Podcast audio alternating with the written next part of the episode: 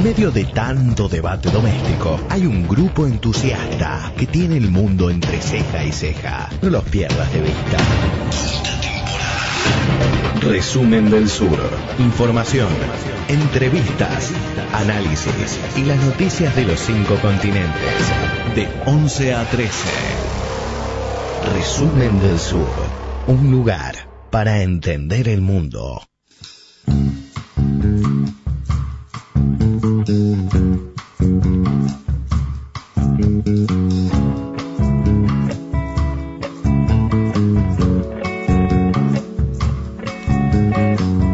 Buenos días, ¿cómo andan? Bienvenidos a una nueva mañana aquí en 023 Radio. Esto es Resumen del Sur, este programa de política internacional que intentará eh, llevarte para el lado del análisis y de tratar de entender, por supuesto, lo que pasa en un mundo muy pero muy convulsionado. Hasta las 13 horas vamos a estar en la 102.1 en 023.com.ar para que ustedes eh, que están arrancando esta jornada de sábado un- con un cielo parcialmente nublado, con eh, el mate listo ya para este poder aquellos que no puedan que no que no que no puedan trabajar eso es complicado, sino que no trabajen y que estén descansando, hay gente que quiere y no puede, eso es un problema.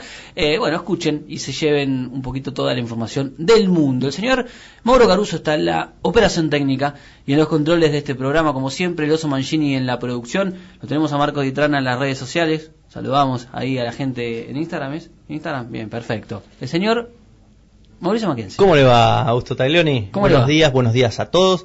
Y mientras hablaba, yo pensaba, invito a cada tema que toquemos de la agenda internacional, relacionarlo con la agenda nacional. Porque se Ajá. puede, siempre se puede. Sí se puede. Aunque indirectamente piensen, uh, mira lo que está pasando acá, esto tiene que ver con tal cosa.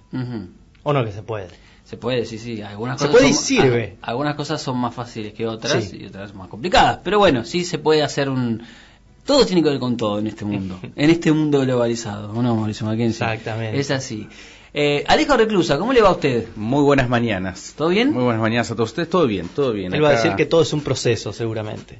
Como siempre, como siempre. Vivimos, vivimos, vivimos en proceso. Bien. Este, tenemos muchas... eh, arrancamos así medio haciendo Me chistes. saca, me saca, Mackenzie me saca del, del protocolo. Sí, es así. Él un poco el estilo de Mackenzie viene acá a romper todo A lo que está armado. A romper protocolos. Este, exactamente. A es nuestro Donald Trump. Algo así. Bueno, hoy tenemos mucha información, amigos. Va a estar, en un rato va a estar Lucía Stutnis, que está llegando, va a estar con eh, la previa del G20. La semana que viene vamos a tener cumbre del G20 en Japón. No hay mucho, no está haciendo... No, no- No hay clima de no hay G20. clima de G20, ¿no? Este, ¿Cómo es el clima de G20? No sé, pero no hay clima Sí, de pero G20. el- la cumbre del G20 en Argentina el fin de año Porque pasado... nos tocó de cerca. acá. Capaz No. que en Japón la están viviendo, pero No creo. emocionantemente. No creo, de hecho... eh, ¿No es hora de cambiar el numerito, piensan ustedes? Vieron que siempre fue G8 más 1, G9, sí. G20 ya... ¿Cuántos países querés agregar? Un G15, no, el sacar. Ah, querés sacar. Y sí. Y no, al Ah. contrario, lo que tiene que hacer es agregar. Quiere ¿A quién- ajustar a el quién G20, sacás y por qué? ¿Eh? ¿A quién sacás y por Y qué? hay algunos que ya no... Mirá, siendo totalmente sincero, no me gustaría, Argentina ya no pesa en la vara internacional. Pero es uno de los territorios más grandes del mundo, por eso está ahí. Ya no pesaba antes, Sí. ¿no? y la, la metió Lula, Sí. digamos, el Sí, G20. sí, sí. Sistémicamente influyente en su región. Claro, es es- el, el argumento por el Sí. cual Argentina, Tiene México y Brasil. poder blando Argentina, o sea, es influyente culturalmente. Eso es importante porque también, o sea, las elecciones en Argentina son un termómetro Sí. de la región. Además, es un debate interesante ¿eh? el que mete Mauricio, pero eh, eh, ¿influyente en función de qué?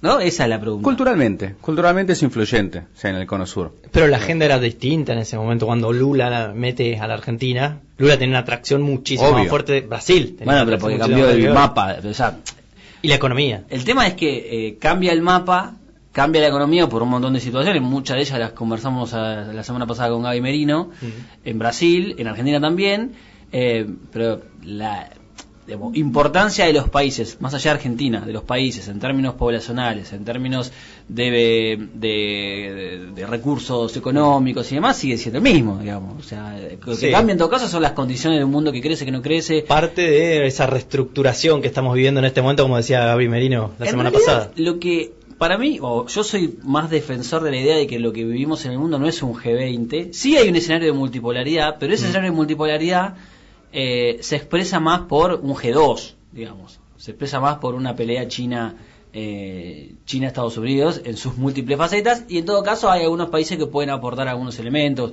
eh, económicos sí. como Rusia, como India. eh, Alemania y no mucho más. Sí. Por eso digo. Sí, pero todos esos están en el G20. Todo Sí, está en el sí, G20, obvio. exactamente. Pero bueno, vos ya querés ajustar el G20. No, obvio. Pero Sí. bueno, no, no vamos a, a proponer ningún ajuste en el G20, sino que vamos a tratar de analizar qué es lo que se va a discutir, porque digo que no hay mucha pompa, porque por ejemplo, en el- la cumbre argentina, más allá de que nosotros estábamos cerca, lo teníamos cerca y había como mucha presencia mediática, tuvo la reunión eh, Xi Jinping-Trump, por ejemplo, ¿no? Eh, había mucho, muchos conflictos previos eh, que nos iban a, nos indicaban que iba a haber una, una cumbre interesante. En Japón como que no sabemos. Bueno, qué. pero está, o sea, después de esa reunión entre entre sí y Trump, estalló el conflicto con Huawei. O sea, ahora tenemos un conflicto, o sea, la escalada del conflicto eh, viene Sí. subiendo entre Estados Unidos y, este y China. eh, otro tema del que vamos a hablar y que está mechado por supuesto que es que Donald Trump anunció su intención por ir por la reelección en ese mismo momento le tiró un, un guiño a China y dice bueno vamos a hablar con China como que trata de este, encarar esta etapa un poquito más tranquilo con- Se tira hacia el centro porque tiene que ganar las elecciones. de la periferia al centro no este, del borde al centro Políticamente se modera un poquito. Vamos a hablar de Y eso. ese es uno de los temas, Ese claro. es uno de los temas. Va la- el anuncio de Trump por la reelección, el- las elecciones del año que viene, noviembre de 2020, falta una eternidad. Pero bueno, ya está anotado para, para la reelección el presidente de los Estados Unidos, que también vamos a, a tocar este tema durante el programa. eh, casi inicia una guerra con Irán. Casi inicia una guerra. Pero la paró, la paró y lo avisó por Twitter. Lo vamos a estar hablando. Exactamente. Eh, así que bueno, ese es otro, otro de los temas. ¿Qué está pasando en Hong Kong? Otro de los temas que vamos a tocar. En Hong Kong hay otra otra ola de protestas contra una ley de extradición que eh, la gobernadora hongkonesa eh, aplicó en los últimos en las últimas semanas y los hongkoneses están saliendo a la calle a protestar contra el gobierno de Hong Kong y eh, por elevación contra el gobierno chino. Bien. Vas a hacer un pequeño barrido histórico de qué, Vamos qué a es contar Hong un Kong. poquito qué está pasando en Hong Kong. Es un Sí. país, una provincia, Todo el mundo nación. sabe más o menos que es Hong Kong, pero bueno, hay que ubicarlo eh, temporalmente, históricamente a Hong Kong y estas tensas relaciones que tiene con China desde que se unió a la República Popular China. Claro, Hong Kong o República China, como se la conoce. Claro, claro, Hong Kong es una región administrativa Administrativa. especial, pero lo vamos a estar hablando más tarde. Bien. Eh, vamos a tocar Brasil en un ratito nada más porque eh, Sergio Moro estuvo en el Senado el día 19, el martes, si no me equivoco, de esta semana que pasó. Eh, hubo nuevas revelaciones importantes de eh, este sitio periodístico que viene mostrando diferentes chats. Y además, el 25, el próximo martes, vamos a tener, aparentemente, si no se pospone, si no se suspende, si no pasa nada raro, la sesión del Supremo Tribunal Federal donde se va a discutir el habeas corpus presentado por la defensa de Lula. ¿Sale Lula en libertad? Vamos a tratar de analizar y eh, an- anticipar, si se quiere, este, qué es lo que puede llegar a pasar el día martes con este tema. También lo vamos a tener a nuestro africólogo debutando en, en, resumen en esta nueva etapa Vuelve. del sur. Vuelve eh, con una cumbre importante de los países de África del Este con China. La. CAE. Exactamente, así que va a estar eh, durante el programa el amigo Ezequiel Vea con toda esta información. Así que con todo esto arrancamos, ¿les parece? Ponemos primera, esto es Resumen del Sur, están escuchándolo hasta las 13 en 023 Radio, nos escuchan en la 102.1 y por supuesto cuando entran a la web de 023 a informarse, a ver las noticias, cómo está el cierre de listas, qué pasó acá en Mar del Plata y toda esa rosca, ponen play y de paso nos escuchan a nosotros y se llevan toda la información internacional. Resumen del Sur. Cinco años analizando el mundo.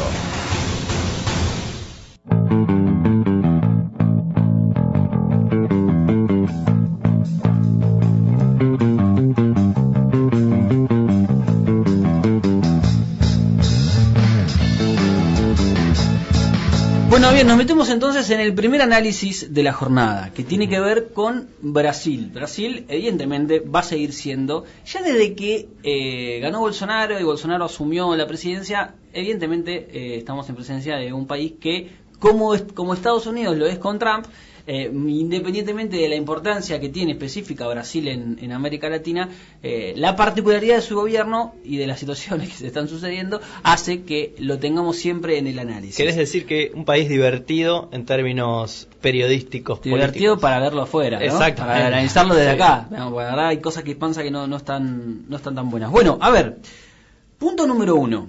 Vamos a tratar de, de, separar nuevas revelaciones del sitio de Intercept de Green, eh, eh, de Green no me acuerdo el apellido. Sí, del, Greenwich, eh, algo no así. importa. De Intercept Green Greenwald. Greenwood, gracias. Ahí está, bueno, Intercept. Nuevas revelaciones. Moro en el Senado. Sesión, toda la previa de la sesión del Supremo Tribunal Federal del 25 y algunas novedades que hacen a la política brasilera. Eso es un poco el orden que le vamos a dar a este análisis.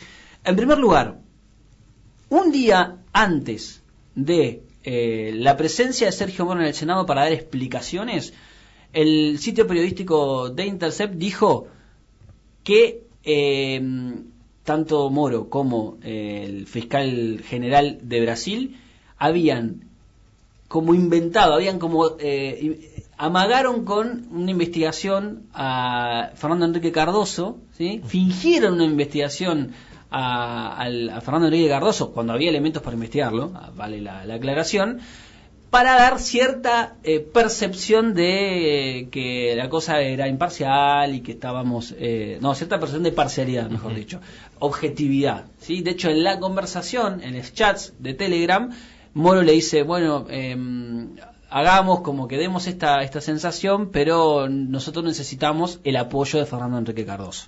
¿sí? Un Fernando Enrique Cardoso que, em, digamos, durante la campaña de mm, la previa de la, segun- la segunda vuelta de Bolsonaro y Haddad, algunos esperaban que se jugara un poco más a favor de Fernando Haddad, teniendo en cuenta que, bueno, la llegada de Bolsonaro también hace pulveriza, el- de hecho lo hizo, pulverizó el partido que del que formó parte, la Claro. socialdemocracia brasilera, el Claro. PSDB. El Enrique Cardoso sería el Carlos Menem brasileño, para que lo Por favor, no, No, hagamos no, comparaciones. Para que se entienda, No, si, si lo tiramos así sin explicar, no Fernando Enrique Cardoso. Enrique Cardoso No, pero- un neoliberal de los 90 en No, Brasil. No, no, no, por por er- favor. errada caracterización. Discúlpeme, favor. Mackenzie. Fernando Enrique Cardoso fue el presidente anterior a Lula, Sí. fue el creador del Plan Real, no fue privatista, pero No, en corazón, sí, como pero fue el Brasil fue distinto a Argentina. sí, sí. Es el consenso de Washington a la brasilera en ese momento con un intelectual en el gobierno, Claro. Fernando Enrique Bueno, Cardoso. esa es la gran diferencia. es, es el una que- persona que viene de la izquierda, las privatizaciones son mucho más moderadas. Sí, pero también es, es el que eh, pensó buena parte de lo que después fue la integración que defendió Lula, Cardoso con Dualde. No. Por supuesto, por su- hay una línea de continuidad si se regional- quiere, Hay una cuestión regionalista que tiene Cardoso. pero si se quiere hay una línea de continuidad entre incluso la dictadura militar, Fernando Enrique Cardoso, el gobierno de Lula. Hay una línea desarrollista de continuidad Sí. con un centro en la burguesía paulista, Un que eje, eso- sí. un eje que no ha variado mucho. La diferencia con Lula es que Lula las políticas distributivas de Lula. Lula repartió renta, ¿sí? que los demás no hicieron. Sí, claro, eso O, sí. Por supuesto, Fernando Enrique Cardoso es, diga- digamos, un liberal, eh, por momentos progresista, por momentos conservador. Que Es la- comparable con el gobierno de Menem en sentido contextual. Sí, Sí, en totalmente. el- En el sí, contexto. Pero en el, en el estilo que le. Otro que estilo intentó político. dar de gobiernos son diferentes. De hecho, por ahí. Color, Color es más parecido a. a Color de. Melo de era Melo, un perfil más Sí, parecido más- más medio. Exactamente. Bueno, eh, de hecho fue ministro de Economía de Color de Melo, si no estoy equivocado. Fernando No Enrique recuerdo. Cardoso. No, No lo recuerdo. recuerdo bien el dato, pero no importa. Es uno de los. Es una de las personas influyentes de la política brasileña. Es un político que tiene mucho prestigio, digamos, ¿no? Hay que decirlo así, y que hoy es senador de- del PSUV. Bueno, estas revelaciones que fue una bombita bastante interesante la que, la que tiraron, fue un día antes de la presencia de Sergio Moro en, la, en el Senado. ¿Qué fue lo que dijo Sergio Moro en el Senado? Algunas frases como para em, tener.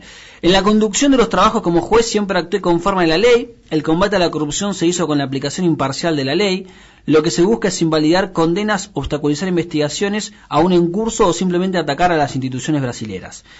Eh, dice, ¿qué colusión, qué convergencia? Se pregunta una de las, de, las, eh, de las exposiciones. Lo que había en el fondo era mucha divergencia con los fiscales. También hay una convergencia parcial. No quiere decir que si absuelva a alguien hay colusión con un abogado. Y tampoco que si condeno tengo un acuerdo con el Ministerio Público Fiscal. ¿Esto por qué dice esto Moro? Porque en realidad lo que está demostrándose con los chats es que eh, él tenía un nivel de comunicación y de coordinación eh, en, en el proceso judicial, el proceso de investigación, con el Ministerio Público, cuando en realidad esto está prohibido. Está prohibido por el Código Procesal Penal, eh, como también por la Constitución. Entonces, eh, eso ya de por sí es una irregularidad que ha quedado muy clara y que, evidentemente, tiene, eh, digamos, todas las condiciones, reúne todas las condiciones para que el proceso, el proceso contra Lula y el proceso en general del Lavallato sea anulado. Eh, que es lo que está pidiendo en parte la defensa de Lula. Nunca un Es juez que es perdón, es un mamarracho. es un mamarracho Lo que absoluto. hizo Moro es un mamarracho. Es un mamarracho absoluto. Nunca un juez tuvo tantas apelaciones contrarias a las decisiones como yo. Bueno, después se empezó a victimizar. eh, bueno, le trató de organización criminal al equipo periodístico de Intercept. eh, y lo que dijo es que si, si hay una irregularidad confirmada, yo voy a dejar el cargo.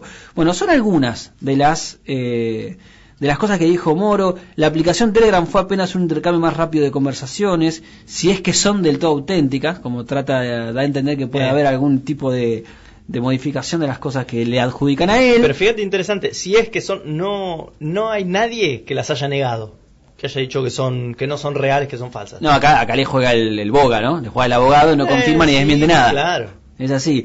Eh, dice, la cuestión aquí es que la, es la invasión delictiva de hackers para obstaculizar investigaciones anticorrupción. No se ve ningún ilícito en esos supuestos mensajes. Cuando sentencié al expresidente Lula en 2017 no tenía el menor contacto con el actual presidente Jair Bolsonaro.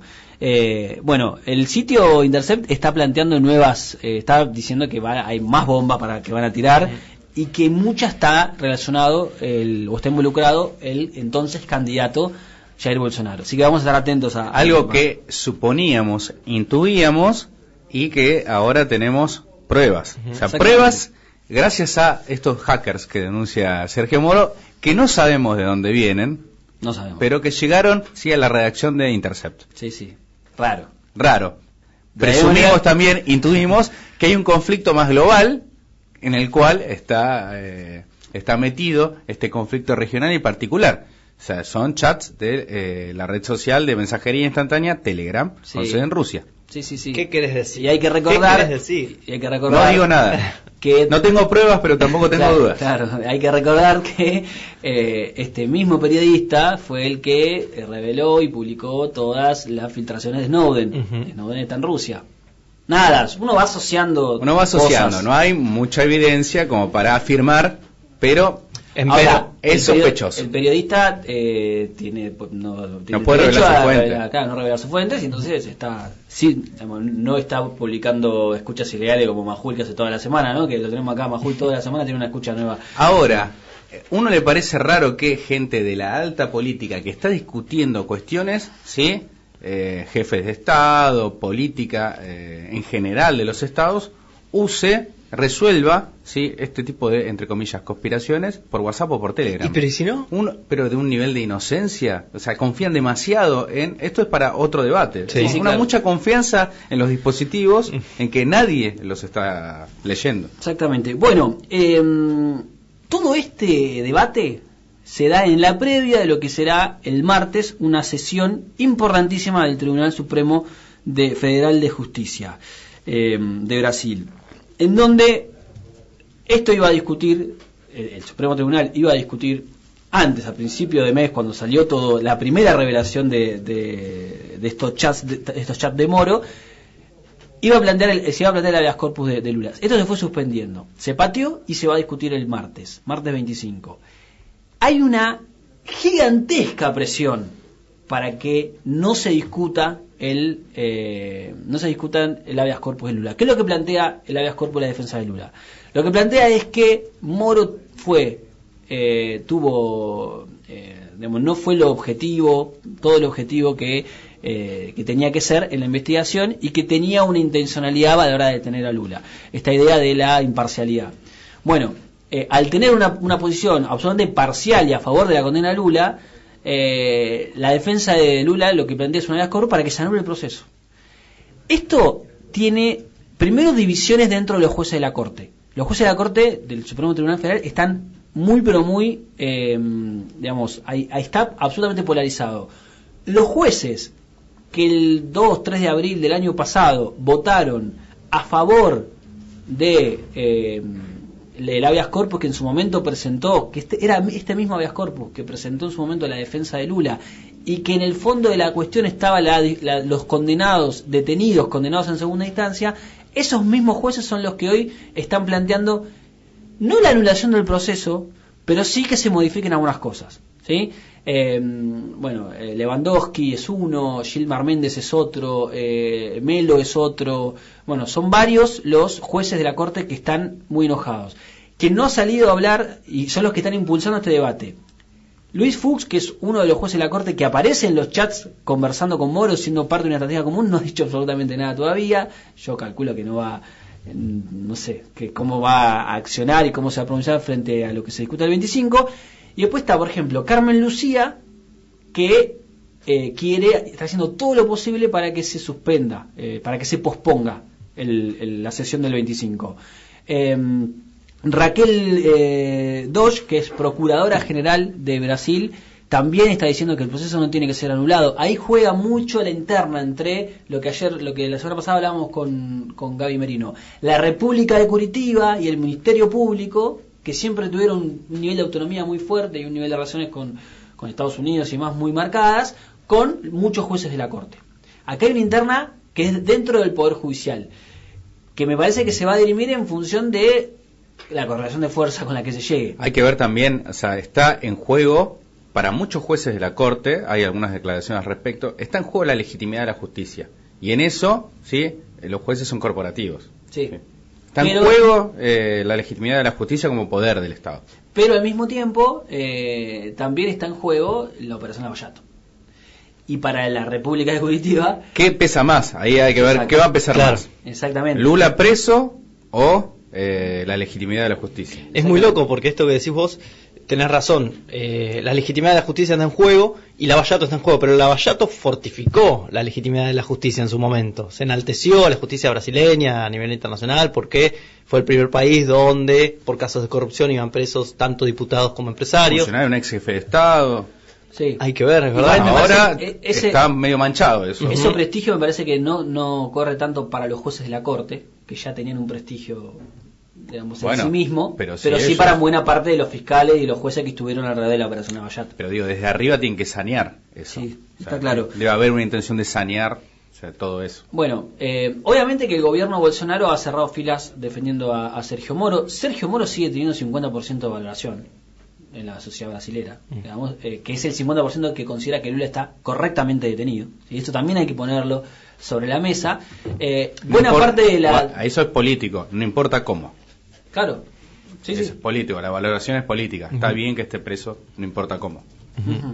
Eh, bueno, entonces, como quien va a asumir la presidencia en ese, en ese momento del, Supremo Tribunal eh, Federal va a ser Carmen Lucía, hay muchos rumores de que Carmen Lucía va a posponer este debate. Hay presión de los militares, hay presión de buena parte de los medios de comunicación, la de Globo y demás, así que eh, yo hoy te digo que está más cerca de que se posponga de que se realice. Y en el caso de que se realice, me parece que el debate va a ir más. Yo no creo que se anule la condena eh, o que se anule el proceso, sino que va a haber alguna cosa más intermedia, de presión domiciliaria o alguna cosa así. Bueno, es un, es un avance.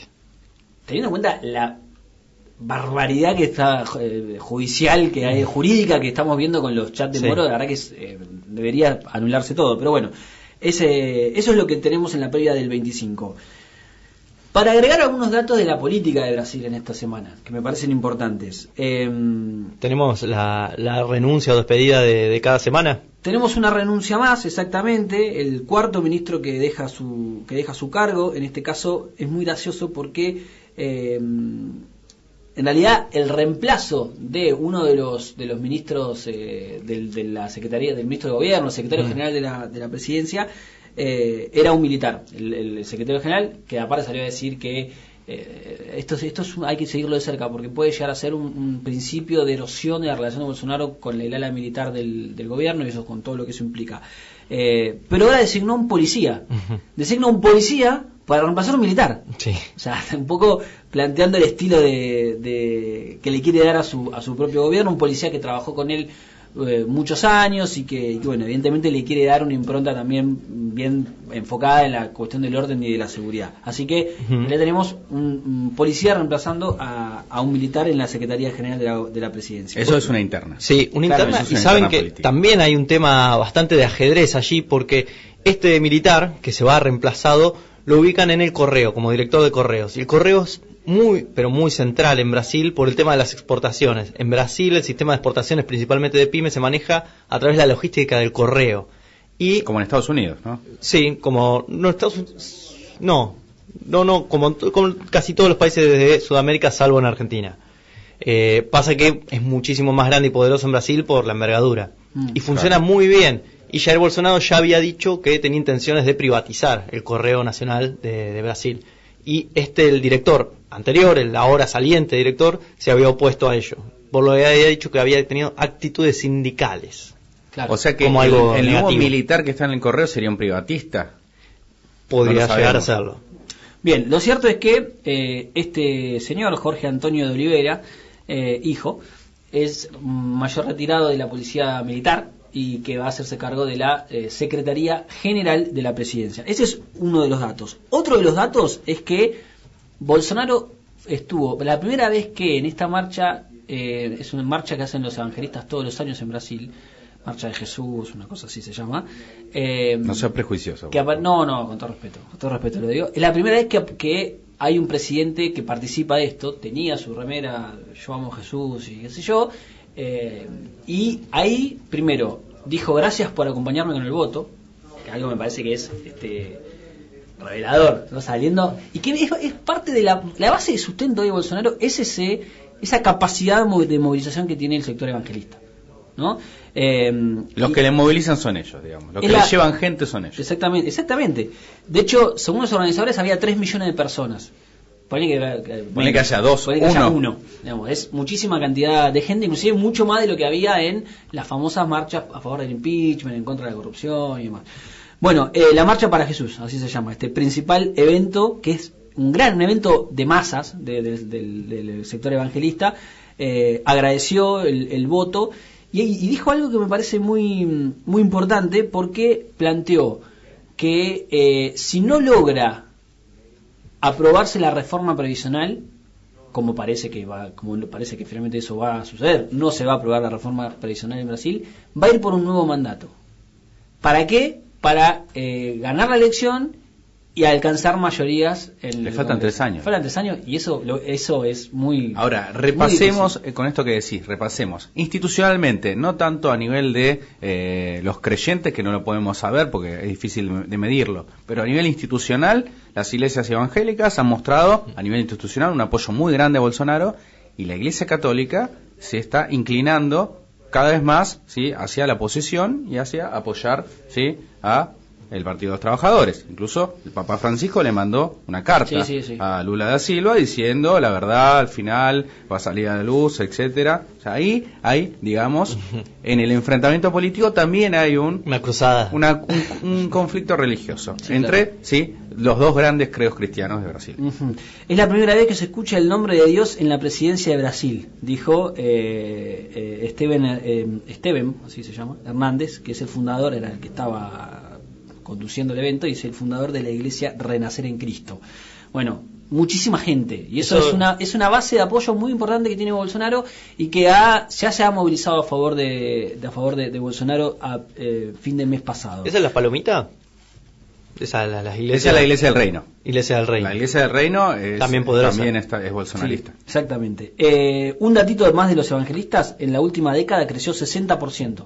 La cantidad de evangelistas en, en Brasil aparentemente son cerca de 42 millones de fieles, Sí, según sí, el sí. último censo, contra 123 millones que tiene el- la Iglesia Católica. La Iglesia Católica, digamos, eh, los fieles evangelistas son eh, de, un- de un- una religiosidad mucho más intensa, Más militantes. más militante y más intensa Mm. que el catolicismo, que es un catolicismo más de adscripción identitaria o más social, si se quiere, eh, como analizan los sociólogos, no son sí eh, católicos de, eh, de, de práctica de domingo. Claro. Para terminar con esto, eh, hay que decir eh, que se anuló, el Parlamento no dio lugar al decreto de flexibilización de armas de Bolsonaro. Y hoy, la revista Bella en Brasil, que es siempre va marcando como ciertos, por lo menos ciertas intenciones que, de, cosas que quiere que pase en Brasil, pone en tapa a Rodrigo Maya, que dice o calendario o calendario Maya, es, eh, Rodrigo Maya es el presidente de la Cámara de Diputados que hoy no está aliado con eh, Jair Bolsonaro y es el que le mete en el freezer todos los proyectos de ley que pretende el oficialismo llevar adelante. Y que eh, Patricio Talavera, politólogo en Twitter, ponía comparando con la vieja la vieja tapa que eh, había puesto también la revista Bella, Bella luego de la luego de la destitución de Dilma, que es el plan o la previa de la destitución de Dilma o plano Temer, el plan de Temer eh, antes de que asuma la presidencia después de la destitución de, Dilma. Así que bueno, así están las cosas, amigos. El martes vamos a tener tal vez una sesión muy importante, si es que no se pospone, muy importante en el Supremo Tribunal Federal, en donde van a discutir ni más ni menos que el habeas corpus que podría darle la libertad a Luis Ignacio Lula da Silva, y mientras tanto se siguen apareciendo nuevas revelaciones periodísticas y estos chats que involucran a Sergio Moro, y Bolsonaro sigue teniendo problemas para poder gobernar. alegria da gente estar aqui diante de cada um de vocês.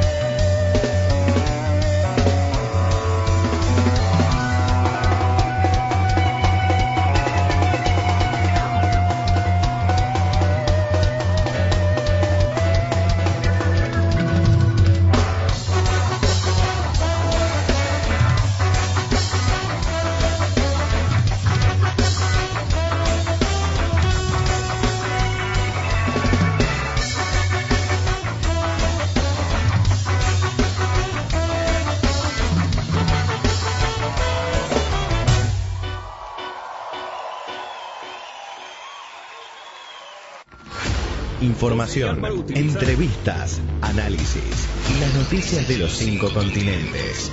De 11 a 13. En resumen del sur.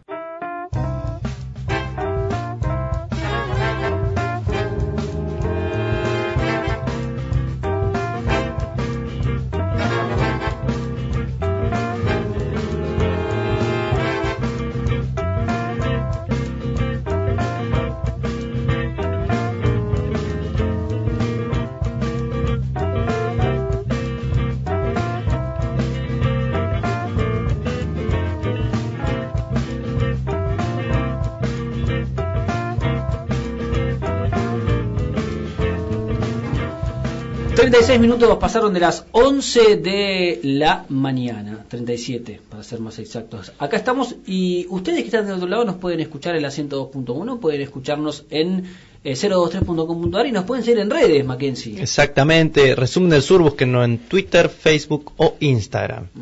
Exactamente, tenemos Spotify también. Y Spotify, claro que yo justo venía escuchando un, un podcast. Porque allí- Sur? No de Resumen Ah. del Sur particularmente, porque ya los escuché todos. Claro. Eh, pero escuchaba uno sobre Trump. ¿Y? sobre Donald Trump. Interesante, era mexicano. eh, y analizaban desde el punto de vista mexicano qué se viene eh, en esta nueva elección. eh, elección, ya adelantamos que estamos hablando de elecciones porque Trump a un año y medio de elecciones ya avisó que iba a ser candidato. Exactamente, y vamos a meternos en ese tema. Eh, eh, es, es importante marcar el tema de, lo- de la cantidad de tiempo que falta para que se, se realicen las elecciones en los Estados Unidos, pero las candidaturas se van confirmando con tiempo porque no en el caso del Partido Republicano, generalmente cuando sos presidente, eh, digamos, todos y las encuestas te dan más o menos bien, más o menos bien, eh, todos cierran filas y van por la reelección. Digamos, lo lógico es que un presidente, digo lógico en situaciones normales, Ujú. situaciones normales, eh, que un presidente tenga ocho años de gobierno en los Estados Unidos. Eh, y aparentemente todos los republicanos irían detrás de la candidatura de Donald Trump, que la anunció, como decíamos, en un mitin, como dicen ellos, un mitin en Orlando. ¿sí? Eh, allí se, se, se planteó la reelección frente a un escenario político que tiene a los demócratas un tanto dispersos. Pero para profundizar este tema, vamos a saludar a eh, Valeria Carbone. Ella es a la doctora Valeria Carbone, amiga de Resumen del Sur, historiadora, especialista en estudios que tienen que ver con Estados Unidos. Y, y bueno, y que ella nos dijo el año pasado, si se acuerdan, nos dijo que Joe Biden, el vicepresidente de Obama, eh, iba a ser probablemente candidato del Partido Demócrata. ¿Cómo estás, Valeria? Hola, Augusto, ¿cómo estás? Estoy, estoy equivocado, vos dijiste eso el año pasado con nosotros. No, no, lo dije, es cierto, es verdad. Ahora estoy atada a mis palabras. Exactamente. Este, bueno, primero preguntarte, Valeria, ¿qué, mm, ¿cómo analizás o, o qué, qué, qué es lo que se puede decir de esta, de esta intención de Trump de ir por la reelección? ¿Qué se puede decir? Eh, mira, tres años después te podría decir que eh, a muchos les resulta sorprendente que hayamos llegado hasta acá. Eso es lo que te puedo decir. Eh, no, creo que era una cuestión bastante eh, previsible, eh, dado que además en estos tres años no ha surgido tampoco ninguna figura de oposición interesante dentro del Partido Republicano como para que cuatro años después eh, Trump no se presente a la reelección. Y me parece que en líneas generales el Partido Republicano está bastante satisfecho con la gestión de Trump, así que creo que vamos a volver a vivir un proceso electoral bastante curioso, pero a mi entender no tanto por el Partido Republicano, sino por por bueno esta, esto esta que le pasa al Partido Demócrata que parece que no se puede poner de pie, digamos. Ahora, ahora quiero que nos metamos en, la, en el Partido Demócrata, pero te pregunto eh, algunas cosas más respecto de Trump. La valoración que tiene Trump en tres años y pico de, de gestión está dentro de las valoraciones lógicas, ¿no? Dentro de todos los, los, digamos, si lo comparás con presidentes, los primeros mandatos no sé, de Obama o de otros presidentes, por ahí puede estar un poco más abajo, pero estará en 40, 40 y pico por ciento de, de apoyo. No, no, no está nada mal. No, mi- me parece que, a ver, él asumió hace tres años con un promedio 35% de, de apoyo popular, digamos. Eh, lo que es muy bajo para un presidente que recién asume, pero teniendo en cuenta que él había perdido el voto popular, eh, era bastante previsible. Su nivel de impopularidad también tiene que ver con que es un tipo que ha hecho de, de ser impopular parte de su retórica política. Y la realidad es que tres años después su nivel de aprobación aumentó 10%, 10% aumentó 10 puntos, ahora está en 45. Por lo tanto, eso en vista de las elecciones es bastante bueno. Eh, ¿Y a, a qué lo adjudicás eso? me parece que hay distintos factores. Me parece que a nivel de política económica las cosas están bastante estables desde hace tres años. Él se subió a un coletazo económico que ya se venía viviendo con Obama y lo está explotando muy bien. Eh, nos guste o no, es un tipo que está tratando de cumplir las promesas de campaña que hizo. Eh, entonces, en su base de, eh, de apoyo y la gente que lo votó, eso tiene una repercusión bastante interesante. Eh, los, los índices de desocupación siguieron bajando y si bien por ejemplo, hubo co- cosas como la reforma eh, impositiva que ahora eh, es bastante evidente a quienes la reforma impositiva benefició, salió a beneficiar a los sectores con más dinero, él también se está apoyando en los sectores de más dinero para la reelección. Eh, entonces me parece que a los sectores a los cuales él vino a representar se sienten bastante satisfechos con la gestión de Trump y creo que pasa mucho por ahí. Hay que ver ahora de cara a las elecciones eh, si esta estrategia que están implementando los republicanos desde hace mucho más de tres años, que es tratar de impedir el voto de ciertos grupos como los afroestadounidenses, el voto latino, digamos, estrategias para impedir el ejercicio del derecho electoral, si surten efecto, eso se va a ver reflejado en las urnas. Ujú. Y Valeria, te veíamos con ganas de hablar del otro lado, del Partido Demócrata, porque parece que pasa algo curioso allí. El principal candidato que se asoma es Biden, que tiene eh, gran apoyo en el electorado general, pero no tanto en las bases, ¿no? Sí, a mí la verdad que desde, desde hace tres años me causa mucha curiosidad esto de que el Partido Demócrata no pueda, con este presidente, más que nada, que no pueda como estabilizarse y encontrar un frente común para enfrentar este candidato. Me causa como mucha curiosidad verlo como proceso político. Eh, sí, Biden es el que todas las encuestas lo dan como el principal candidato a ganar la candidatura del Partido Demócrata, pero al mismo tiempo es un personaje que tiene muchísimo rechazo de, de las bases, sobre todo de, de los de los más jóvenes. Mm. Eh, pero sin embargo parece que es el único que está en condiciones de ganarle a Donald Trump eh, la- en una elección general. Claro. Entonces es como bastante dicotómico porque eh, parece que fuese una repetición de lo que pasó en el 2015 con Hillary Clinton. Es la candidata que le puede ganar, pero al mismo tiempo es la que menos índices de, de apoyo tiene dentro de las bases del partido a las que representa. Entonces es como digamos, enfrentando a este candidato le da muchísimas chances a Donald Trump de ser reelecto. Claro. Va a estar lindo, va a estar interesante lo- los choques entre el, el- quien ahora, Ocasio Cortés se llama la, la demócrata, ¿no?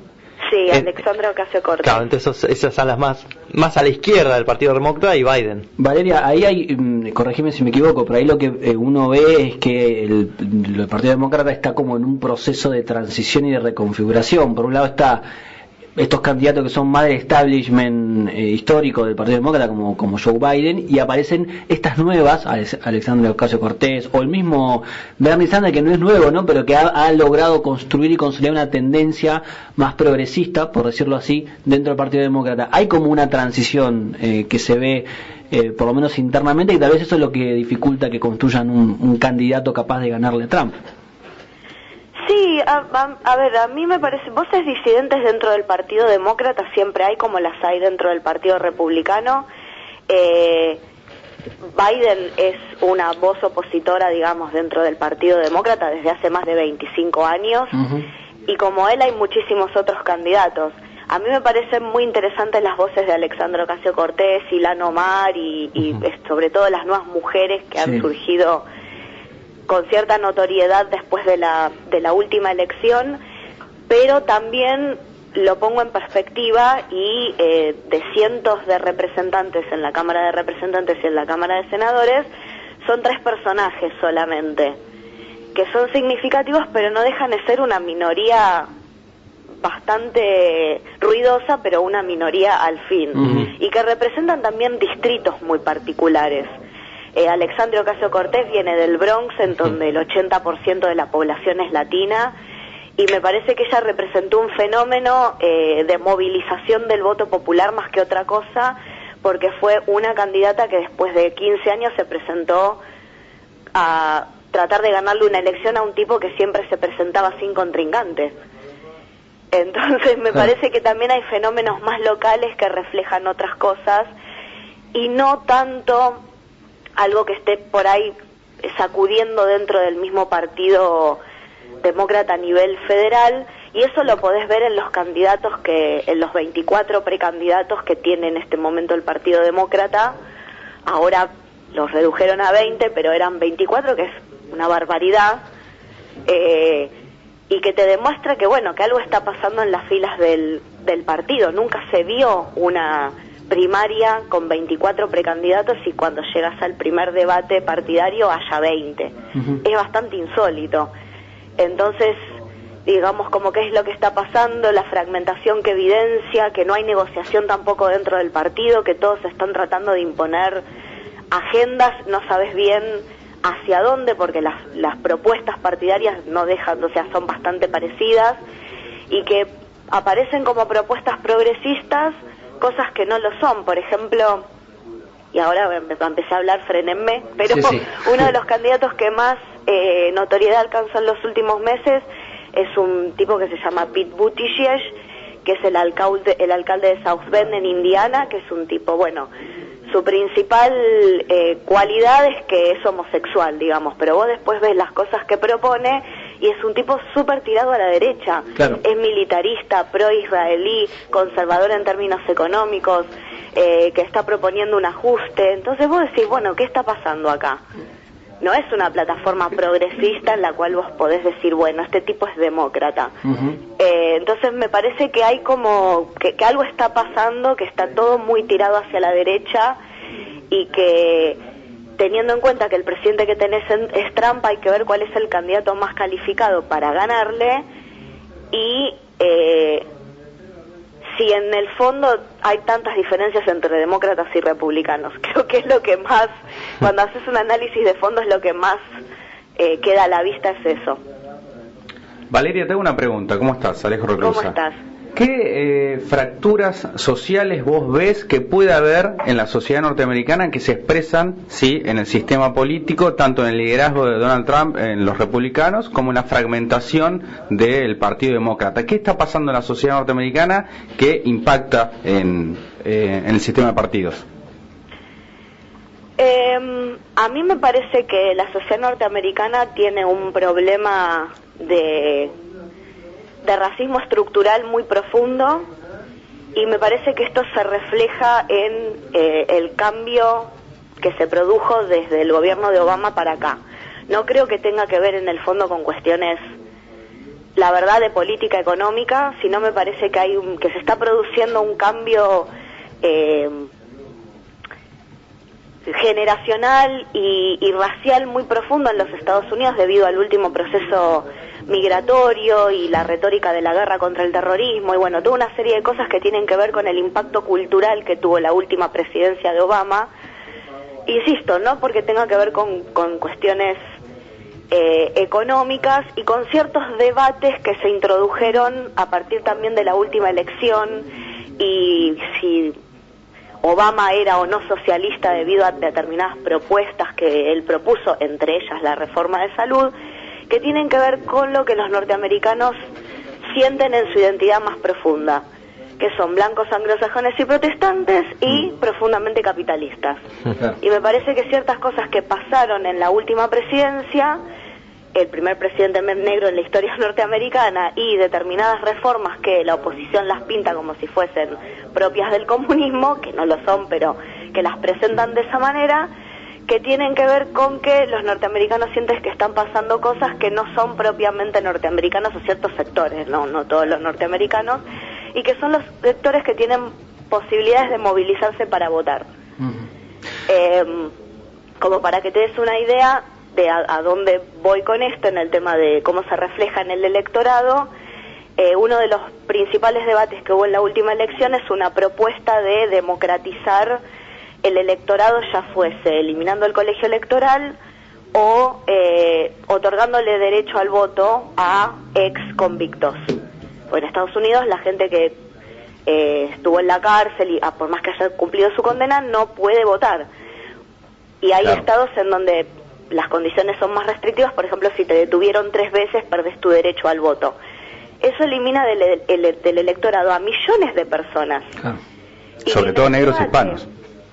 Perdón, eh, iba a cerrar una idea solamente, que en el debate, por ejemplo, cuando se empezó a hablar de democratizar el electorado por este camino, hayan salido del Partido Republicano a decir que esto era una estrategia de los demócratas para robarse el poder, Mm. y vos estás hablando de democratizar el voto, Y cuando recién en 1965 la comunidad negra, por ejemplo, obtuvo derecho irrestricto al voto, estás viendo que eh, la democracia está pensada en otros términos. Claro. Vale, como siempre, muchas gracias. A ustedes. Un gran abrazo. Valeria Carbone es historiadora, es especialista en estudios que tienen que ver con Estados Unidos y nos hizo un panorama respecto de bueno el escenario que se presenta con la confirmación de que Donald Trump, con 45% de valoración, ¿sí? es un dato muy importante, irá eh, por un segundo mandato.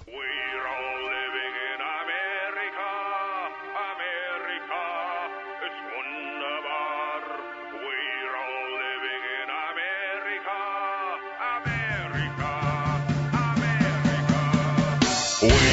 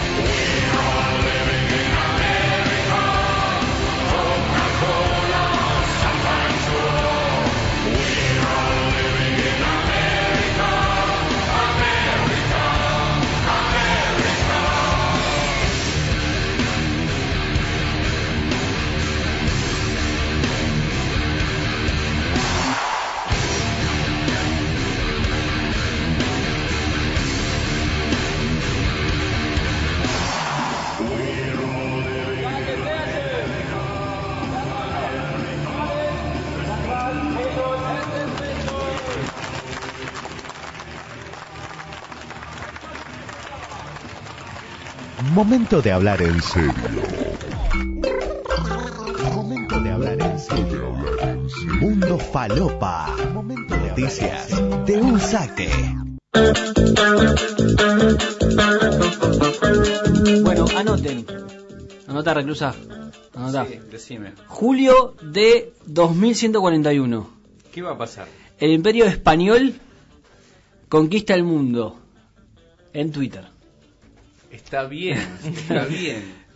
Tras largos años de conflicto global donde un bot decidía de forma caprichosa a quién favorecían sus designios, estoy leyendo el diario El Mundo de España, España por fin ha conseguido triunfar donde grandes reyes como Felipe II o generales como Hernán Cortés no pudieron. El imperio español por fin ha conquistado el mundo de Twitter. Claro, es un bot, una simulación de una guerra de 100 años. Exactamente. 2020-2124, ese bot simuló en base a, es como un TEG, ¿sí? en base a ciertos conflictos, cierto, un algoritmo que no sabemos cómo, quién lo diseñó, cómo, eh, basado en, en guerras ¿sí? del siglo XX, que si se inicia una guerra mundial en 2020, en 2124 España conquista el mundo. Exactamente. Eh, es World War eh, Bot. O sea, Lo pueden seguir en Twitter, Bot es el World War 2020. Bot 2020 y ahí bueno, ahí hay unas islitas de Micronesia que conquistan Australia. Buenísimo. Es muy Eh, divertido. Su funcionamiento ¿En qué se basará, no? es similar al del eh, juego de mesa Risk. El TEG, el TEG es es TEG, nuestra versión. nuestra versión de Tech. Eh, donde mes a mes un país elegido por el algoritmo del bot ocupaba un territorio. Ya se celebró el año pasado una primera edición donde otra nación de habla hispana se llevó la victoria. ¿Quién? ¿Quién ganó? Paraguay. Paraguay conquista el mundo. Paraguay conquista- Los hijos de Chilaver. Tu papá. Los hijos de Chilaver. Paraguay conquista el mundo y eh, nos, pone- nos esclaviza a nosotros así, con total claramente. derecho. La revancha de Solano López. Sí. Claro, La Eh, Triple Alianza, toma. También el desarrollador de este juego ha armado guerras civiles italianas y estadounidenses y una en Poniente, dice. En Poniente es Westeros, el Claro, Juego de Tronos. Exactamente. Y organizó, eh, ante la demanda y la aparición de imitadores en España, una guerra civil española entre comunidades autónomas, donde la, verse- la vencedora final fue La Rioja, es decir, la capital del mundo. En ese universo es Logroño. Vino para todos. Exactamente. Así que bueno, ahí está. Bueno, esa puede ser en, no, no tanto, no tanto como 2200, sino Puede más ser antes. más cerquita. Puede ser antes. Te tiro un par, por ejemplo, Camboya Sí. se asentó, eh, dice, dice Camboya se asentó en el sudeste asiático o El Salvador que se expandió por toda América. O sea, Camboya El Salvador es- conquista El Salvador. América. El Salvador conquista América y Camboya el sudeste asiático. Está bien, ¿Sí? está bien. Eh, Ah, y hay otra, Pol Pot estaría contento desde el más allá. y hay otro más que eh, hace lo suyo en su en su batalla por el control de África.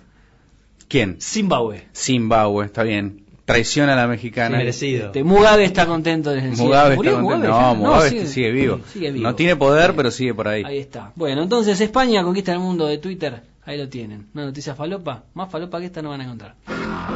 Noticias en tres minutos.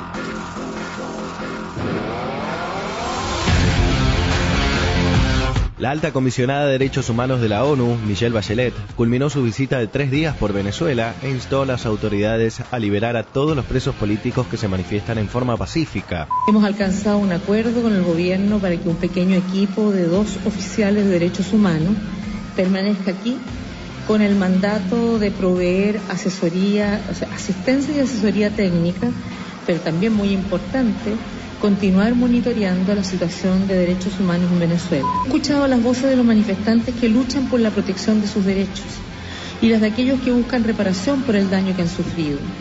He encontrado representantes de la sociedad civil, sindicalistas, líderes religiosos, empresarios y académicos de, todo el espectro socioeconómico y político. Me he entrevistado con representantes de la comunidad internacional y con las agencias de Naciones Unidas en Venezuela. Y todos me han transmitido cómo la situación humanitaria se ha deteriorado de forma extraordinaria. Además, la expresidenta chilena relató la grave crisis económica, sanitaria y social que atraviesa el país bolivariano e informó que logró diversos acuerdos con el presidente venezolano, Nicolás Maduro. Informe de la relatora especial de la ONU, Agnès Calamard, señaló que existen evidencias para investigar a altos cargos sauditas por el asesinato del periodista Jamal Khashoggi en octubre del año pasado, incluyendo al príncipe heredero Mohammed bin Salman. Según el informe, el periodista fue víctima de una ejecución deliberada y premeditada por la que Arabia Saudita es responsable bajo las leyes internacionales en materia de derechos humanos y detalló que 15 agentes actuaron bajo cobertura del Estado y utilizaron medios estatales para asesinar a Khashoggi. El Partido Conservador Británico eligió a sus dos candidatos favoritos en la última de las cinco rondas de votos para suceder a Theresa May. El preferido, Boris Johnson, obtuvo 160 votos, mientras que su contrincante, Jeremy Hunt, alcanzó los 77 votos toríes. El sábado, ambos emprenderán una campaña para presentar sus programas a los 160.000 miembros de la formación, que tendrán la última palabra durante una votación organizada a finales de julio.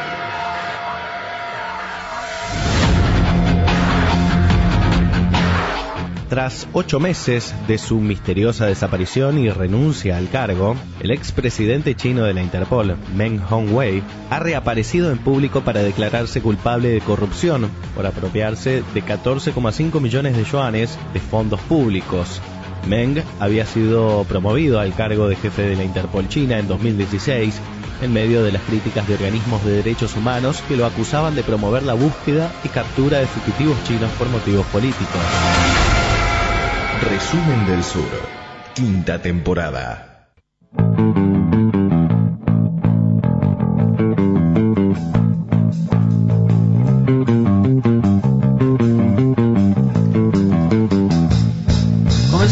Nueva hora de programa. eh, tan solo cinco minutos han pasado de las 12 del mediodía. Estamos en 023 Radio. ¿Cómo le va, Lucía Stutnis? Muy buenos días, ¿cómo andan? Bienvenida. Muchas gracias. Estabas acá, pero bueno, no te habíamos presentado así formalmente. No hay problema, estaba entre telones. En un rato vamos a tener todo el análisis de la cumbre del G20 que vamos a tener la semana que viene en Japón, pero ahora nos vamos a meter no en Japón, sino en Hong Kong. Quedan más o menos. Cruzamos el charco ¿Qué de, pasa? eh, del mar amarillo Sí. y vamos a, a Hong Kong. ¿Qué está pasando en Hong Kong, Alejo? Eh, Hace, desde hace un par de semanas, desde el domingo 9 de junio, ha em- empezado ¿sí? un ciclo de protestas eh, y enfrentamientos con la policía ¿sí? entre ¿sí? gran parte de la población hongkonesa y el gobierno ¿sí? de Hong Kong a propósito de un proyecto de ley de extradición de ciudadanos hongkoneses a China, la República Popular China, Taiwán y Macao. ¿Por qué? Porque el año pasado hubo un episodio, un crimen de un hongkonés, mató a la novia en Taiwán y se refugió en Hong Kong. Hong Kong no tiene tratados de extradición con los países de la región, con lo cual, si el crimen quedó impune, el gobierno eleva este proyecto y dice, bueno, no solamente un tratado de extradición con Taiwán, sino que también con la República Popular China y con Macao. ¿sí? Eh, Hong Kong, ubiquémonos, ¿sí? es una ex colonia británica ¿sí? por el Tratado de Nankín en 1842, durante las guerras del opio entre Gran Bretaña y China, ¿sí? Eh, Gran Bretaña se quedó ¿sí? con esta península que está en el delta ¿sí? de, eh, de Cantón, ¿sí? de la provincia de Cantón. Portugal se quedó con Macao, que es ¿sí? la península que está enfrente, ¿sí? que están en este delta. Y desde 1984, cuando eh, China la empieza a dirigir ¿sí? eh, Deng Xiaoping y las políticas de apertura, Deng negocia, tanto con Gran Bretaña como con eh, Portugal, la devolución ¿sí? de Hong Kong y de Macao. ¿Qué es lo que pasa en Hong Kong desde la década de los 90, ¿sí? cuando ¿sí? esos tratados se pusieron ¿sí? eh, en marcha y se le devolvió a China, Hong Kong y, y Macao después de 150 años? prima un régimen que está dentro de la Constitución china que es un sistema, un, un país, dos sistemas. Sí. ¿sí? Esto está dentro de la Constitución. O sea, hay regiones administrativas dentro de China a las cuales se les permite tener autonomía política y un régimen económico diferente. Hong Kong y Macao. Hong Kong es un centro financiero. Hong Kong es una de las ocho bolsas más importantes del mundo. ¿sí? Mueve el Producto Bruto de Corea del Sur, ¿sí? la bolsa de Hong Kong. Séptimo en índice de desarrollo humano en el mundo. Eh, tiene un Producto Bruto Hong Kong, que es un par de islas, sí, se llama el Delta del Río de Perlas, son todas islas. Hong Kong es un par de islas, un par de islas y una península, tiene un Producto Bruto de 370 mil millones de dólares, o sea, casi el Producto Bruto de Argentina, así que es 500 mil, está Sí. ahí, sí. Es una potencia económica, es una plaza financiera y tiene una cultura muy occidental, sí. Hay ciertas tradiciones, muy inteligentemente el gobierno chino permite autonomía en Hong Kong, si no, no habría manera de... Claro. Con tropas eso no se puede integrar. Sí, hay que darles eh, autonomía. Bueno, eh, esta- este proyecto de ley de extradición, de alguna manera, sí, pone en riesgo ¿sí? esa autonomía porque, ¿cómo se decide cuáles son los criminales que se van a extraditar Claro. No solamente a Taiwán, sino a China. Además hay una cosa, Alejo, que me parece importante mencionar, eh, más allá de la ley de extradición, que es lo que generó las movilizaciones. En el 2000, digamos, Hong Kong suele ser un eh, polo de movilización anti-China, digamos, o anti-Pekín. Eh, y de hecho en el 2014 se llevó adelante la revolución o la movilización de los paraguas. Una de las revoluciones de colores, ¿sí? que estaba muy de moda a comienzos del siglo XX, ¿sí? Eh, Georgia, Ucrania, etcétera. Bueno, también la revolución de los paraguas, estos paraguas coloridos, ¿sí? Todos los, eh, el movimiento se llamaba Occupy Central eh, for Love and Peace, o sea, ocupar el centro de Hong Kong por el amor y la paz, y lo que estaba detrás también era una protesta contra un proyecto de ley que limitaba a los candidatos que se podían presentar para gobernador ¿sí? de China, porque el proyecto decía que debían amar a China y a Hong Kong. ¿Quién dice que tienen que amar a China y a Hong Kong? Bueno, o sea, el partido tiene que dice quién tiene que amar, quiénes son los que están permitidos. Es el movimiento ¿Cómo lo medís estudiantil. eso, no? ¿Cómo Es el movimiento el estudiantil- Claro. Es Siempre el la autonomía. estudiantil La autonomía siempre ahí en, en, en Eh, atención. y este movimiento estudiantil es el dinámico, es el factor dinámico, ¿sí? En, en, en Hong Kong en 2014 y ahora, ¿sí? Son los que salen, los que se enfrentan, ¿sí? A la policía, los que, los que marchan, los que piden más autonomía, que en el fondo lo que piden es independencia, ¿sí? Lo que está, lo que subyace, ¿sí? Es un intento independentista, ¿sí? Eh, en Hong Kong. Lo que sabe Occidente y Estados Unidos es que es, si por algún lado puede caer China, puede caer por Hong Kong. Claro. Entonces, tengamos en cuenta que Hong Kong, 150 años de dominación británica, es, eh, es parte de Occidente. Occidental, claro. Tiene tradición china, Sí. son chinos, hablan chino, ¿sí? son cantoneses, pero si 150 años de dominación británica, ¿sí? son eh, británicos culturalmente. Sí, pero es un engranaje muy importante en la economía china. El Hong Kong Express, todas las, las exportaciones que salen de China, muchas pasan por allí. Y hay una sinergia muy importante con la economía Claro. china, sobre todo después de la, de la política de apertura de las zonas eh, económicas especiales, que también no solamente negocia sí, regiones administrativas especiales, eh, que son Hong Kong y Macao, Deng, sino zonas económicas especiales, que son la costa, y eh, uno de los polos más dinámicos de la economía mundial en este momento, y tiene que ver con el conflicto con Hawái que estamos charlando, es Shenzhen, que es el puerto que está al lado de Hong Kong. Shenzhen es una de las primeras prefecturas que se abre ¿sí? al mundo y son empresas hongkonesas las que invierten en Shenzhen. Y la bolsa que está en Shenzhen es la bolsa tecnológica más grande del mundo. Es el Silicon Valley de China. Y todo su crecimiento, Shenzhen era una aldea de pescadores hace Y 30 años. Que ahora es un... Ahora tiene 12 millones de personas y tiene un Producto Bruto de 260 mil millones de dólares, la mitad del Producto Bruto argentino, en un puerto al lado de Hong Kong. Eso es Shenzhen y son los capitales hongkoneses los que desarrollaron eh, Shenzhen, ¿sí? desde los 80, los 90 en adelante. Qué loco, o sea que están, eh, se quieren independizar, hay tensión, pero a la vez están muy ligadas China Están y Hong Kong. muy integrados económicamente. Eso hace que seguramente que eso no se rompa, que se doble pero que no se rompa. Claro. La- digamos que las protestas no vienen tanto por, no sé, cuestiones que tienen que ver con calidad de vida o este, Ah, tiene unos nive- tiene niveles de vida, sino, pero- eh, situaciones sociales, sino más por eh, la, la autonomía y la, si se quiere, la discusión de las libertades civiles. Cuestiones políticas y cuestiones identitarias. ¿sí? Es eso lo que está eh, en juego ahí. Para que Ulea, me, me acuerdo porque el otro día un amigo eh, se equivocaba con el término República de China. A Hong Kong se la reconoce internacionalmente como República de China, distinta a la República Popular de China, que es la, la China grande, el, el gigante. Creo que, eh, eh, no sé, de Eso- eso creo de- que Taiwán es la república. que La República de China es Taiwán. Taiwán. En los Taiwán, Juegos sí. Olímpicos está como China Taipei. Claro, Como que China en realidad Taipei. ahí es la- la- la- la- el acuerdo, digamos, que hizo el- la Revolución China, los revolucionarios chinos con los viejos nacionalistas chinos que se quedaron al mando de Taiwán y se conoce como la República de China y eh, se diferencia de la República Popular China. En el caso de Hong Kong es una región administrativa. Es una región administrativa China. especial, está en el artículo contemplado en el artículo 31 de la Constitución china, que Deng no solamente lo pensó para Hong Kong y Macao, sino que lo pensó para Taiwán. ¿sí? La eh, lo que están queriendo seducir hace 30 años, ¿sí? Pekín es a Taiwán para que se integre a la República Popular China como ¿sí? región administrativa especial, el mismo estatus que tiene Hong Kong. Con Taiwán ya es muy distinto, ¿no? Ya no hay tanta buena onda. Eh, con Taiwán una guerra, en realidad. Una guerra que perdió, ¿sí? Los nacionalistas, Chiang Kai-shek la perdió y se tuvo que, el Kuomintang se tuvo que exiliar en Formosa, la isla de Formosa, que es Taiwán, y Chiang Kai-shek gobernó hasta los 70 cuando Richard Nixon decidió reconocer a la República Popular China como China y sacarle ese reconocimiento a Taiwán. Sí, hay que, hay que, perdón, Lu, hay que recordar que eh, apenas ganó la elección Trump, una de las primeras llamadas que hizo fue al, al jefe de Estado, jefa de Estado de Taiwán. Y lo hizo por Twitter, ¿no? Lo hizo por Twitter y después por teléfono anunciaron que habían, que habían hablado. Eso es un- una situación de tensión constante entre Occidente y China. De hecho, en las relaciones diplomáticas, aquellos países que reconocen a Taiwán como un país eh, separado completamente de China,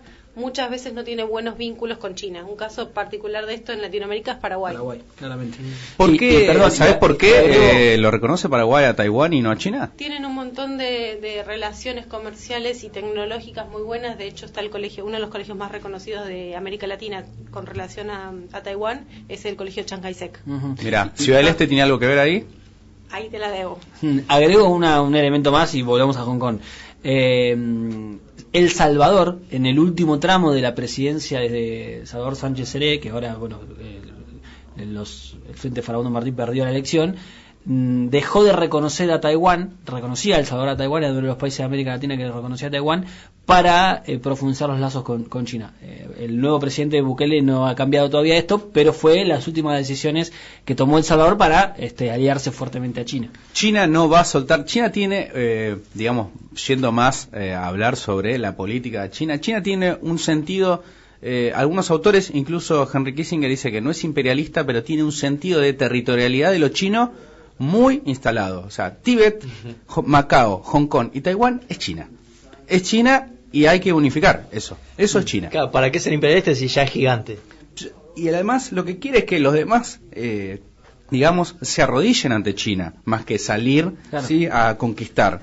China es ese territorio y los demás tienen que de alguna manera eh, subsumirse a los destinos eh, celestiales de China. Claro. Bueno, bien, veremos cómo sigue este este tema. En Hong Kong van a seguir aparentemente las, las protestas. El proyecto fue, eh, digamos, suspendido, pero no fue retirado, con lo cual eh, están está lo que es que lo que quieren es que se descarte absolutamente que se, este proyecto se, se avance y se apruebe hasta ahora fue como, como lo, lo dejaron en suspenso y están pidiendo la renuncia de la gobernadora de, Claro. de Hong Kong que pidió disculpas y se ve que puede no ser tenía que vaya para de- atrás, puede ser que vaya para atrás, lo que sí le pone un poquito de pimienta a las relaciones entre Hong Kong y Pekín. O sea, hay un, digamos, hay una movilización constante, sobre todo del movimiento estudiantil y de los jóvenes, eh, que de alguna manera China tiene que, eh, China-Pekín tiene que eh, tratar de eh, contenerla. Bien, eh, Alejo Reclusa nos cuenta los detalles de lo que ha sido una de las noticias de la semana, sin lugar a dudas. El sábado pasado estuvo presente en las noticias el tema de Hong Kong. Ahora lo analizamos un poco más en detalle y, por supuesto, de Resumen del Sur lo vamos a ir siguiendo.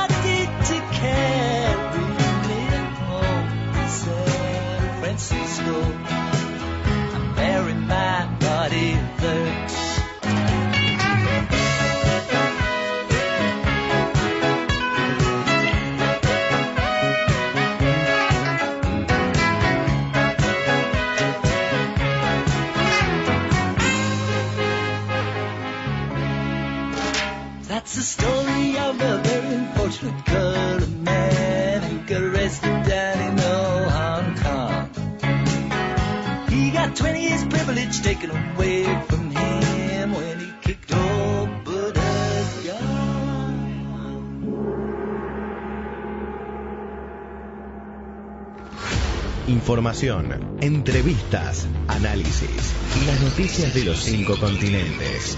De 11 a 13. En Resumen del Sur.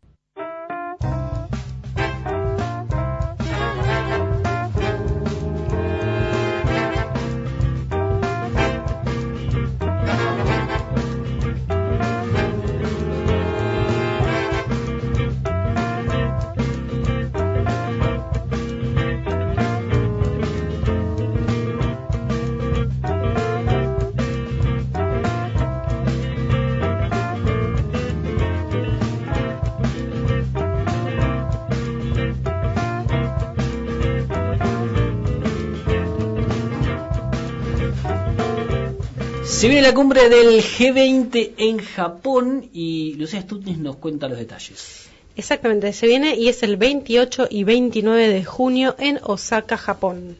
Eh, salió un comunicado del Sherpa, es decir, del encargado de la cumbre del G20 en Japón, contando cuáles iban a ser los principales temas y cuáles no van a ser temas que se tomen en cuenta dentro de la cumbre.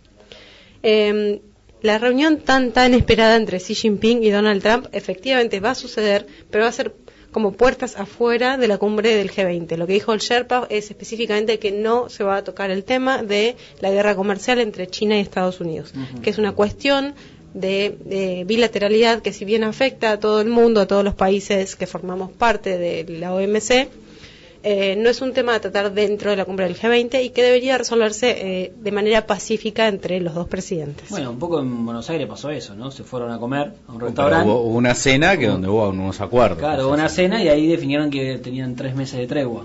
Exactamente. Eh, bueno, ese es un- yo creo que es una reunión sumamente esperada por todos a ver qué va a pasar. Recordemos que ya pasó un año desde el inicio de esta guerra comercial y las expectativas son, la pregunta en realidad es, ¿va a haber un alivio comercial después de esta cumbre del G20? Está como por verse.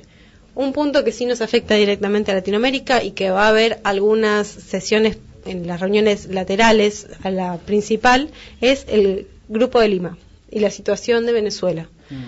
Se pretende tener apoyo de todos los países que forman parte del G20, por más que no estén dentro de la región latinoamericana, eh, para ver qué, cómo se va a plantear un nuevo avance sobre la cuestión de Venezuela.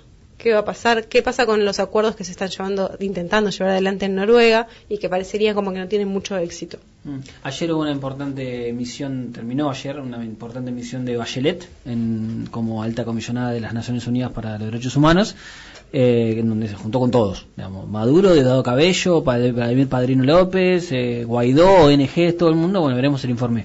Eh, ahora, ahí va a tener una mirada, digamos, si eso lo lleva adelante Argentina y Brasil, ¿Qué es la va- intención? que la intención, digamos, ya sabemos qué es lo que va a plantear, digamos, es una línea más hostil de, de, de- de la más la línea estadounidense dentro de lo que es la crisis venezolana y va a tener la, por lo menos la diferencia marcada de López Obrador, que va a ser la primera cumbre, ¿no? Que, que va a participar y que tiene una postura bastante tomada con respecto a Venezuela. Sí, bueno, de hecho López Obrador dijo que no estaba seguro si es que iba a asistir o no a la cumbre del G20. Estaba como en dudas y lo que dijo el Sherpa japonés es sería una pena que eh, durante la primera presidencia de López Obrador no esté presente México. Pero bueno, si no va a ir, irá alguien, el vicepresidente. Seguramente irá algún representante, pero el hecho de que no vaya el- pero un Claro. presidente tan reconocido como lo es él es una señal de no creencia al- hacia el- Claro. lo que significa el G20. No le estaría interesando demasiado ir al G20, a López Obrador. Exactamente. Un tercer punto, y creo que esto es lo más importante de lo que va a suceder dentro de la cumbre del G20. Hace un tiempo que se viene hablando de cambiar lo que significa la OMC, cuáles son sus políticas y sus reglas. Todo esto en pos de que el comercio mundial y la evolución de, de las relaciones internacionales han llevado a que un montón de lineamientos y reglas que tiene la OMC que hayan quedado viejas, antiguas y hasta en algunos casos inaplicables. Mm.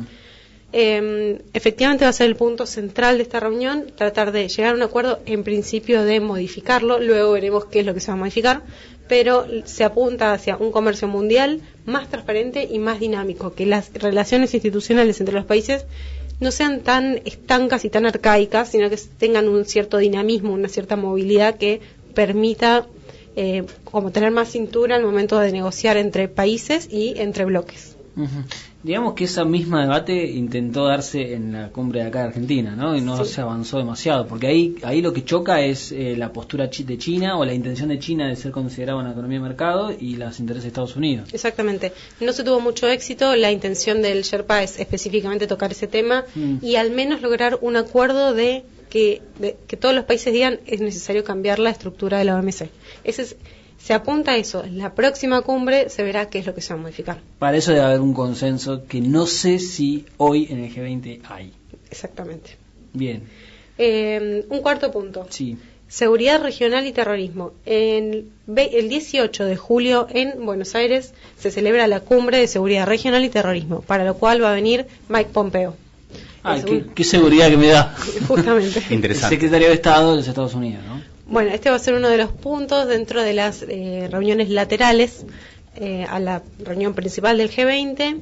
Hay que ver qué temas se van a tocar. Estamos muy cerca del 18 de julio, con lo cual me extrañaría que haya un cambio en la agenda, pero lo que se apunta es a mejorar las eh, medidas que hay en cuanto al terrorismo y la seguridad regional. Recordemos que por suerte en Latinoamérica no hay grandes em, grandes cuestiones relacionadas al terrorismo, pero sí en cuanto a la seguridad, entonces eh, apuntar un poco a las dos cosas y recordemos que el G20 es, eh, abarca los distintos continentes, entonces es necesario tocar temas que nosotros no los sentimos tan cercanos, pero que sí lo son en otras regiones del mundo. Eh, un quinto punto y que sé que le va a encantar a Mackenzie A ver. es el futuro del trabajo considerando las nuevas tecnologías. Excelente. Es un punto que acá en El integrado, yo ya le he llamado, eh, ya lo charlamos una vez, hay un libro de eh, Humberto Eco que se llama Apocalípticos e Integrados con respecto a la tecnología y al Sí, mundo. integrado, Mackenzie totalmente. es el integrado. Sí, es el- No so- acá no hay apocalípticos, ¿no? A veces eh, nos apocaliptamos. Eh, sí, un poco sí. pero, Pero- yo creo que Mackenzie tiene... Es el polo integrado. Es, pero es eh, ultra integrado. Sí, es sí, como sí. una, una No, está muy extremo bien, integrado. está muy bien. El extremo. Pero bueno, está bien. Él quiere que la gente deje de trabajar y cobre menos y la tecnología... Sí, dice. No, no, que cobre más, pero que trabaje, ¿no? Eh, Que trabaje en mejores condiciones. mejores condiciones. Sí, y todo. cada vez todo apunta hacia eso. Bien. Bueno, este es un tema que preocupa a todo el mundo con las nuevas tecnologías. ¿Qué va a pasar con aquellos trabajos que naturalmente no requieren de una alta tecnología y que por ende pueden ser eh, realizados por máquinas y robots y demás? Es un punto clave dentro de La reuniones automatización que viene también lo podemos relacionar con el conflicto por el 5G. Exacto. Sin dudas, sin dudas eso va a estar como un, un punto central.